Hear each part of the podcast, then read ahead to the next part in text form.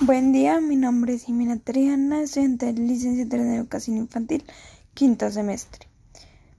Práctica 3, expresión artística, será 3 años. El día de hoy les daré a conocer el tema analizado, el pensamiento científico, que se relaciona con la capacidad, el desarrollo, donde los niños se vuelven autónomos adquiriendo destrezas a través de el descubrimiento.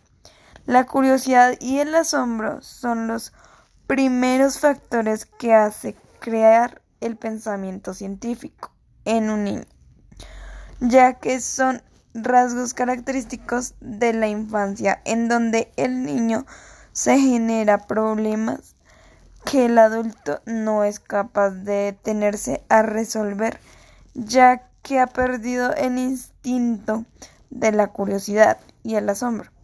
Dado este dato, podemos decir que no se puede excluir el pensamiento de un niño, ya que el niño es mucho más curioso que el adulto. El pensamiento científico no es exclusivo de grandes inventores, es una actitud ante el mundo que posibilita a los niños explicarse los fenómenos que se observan.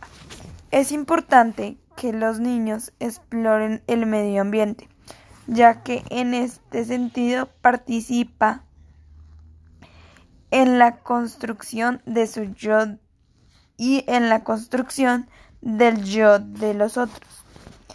En el caso que tenemos a continuación, podemos observar a Mijal que tiene la edad aproximada de 14 meses, la cual se encuentra en su casa y está explorando por medio de un juego, el cual consta de una cocinita, en donde experimenta que se puede lograr con ella y experimenta el agua.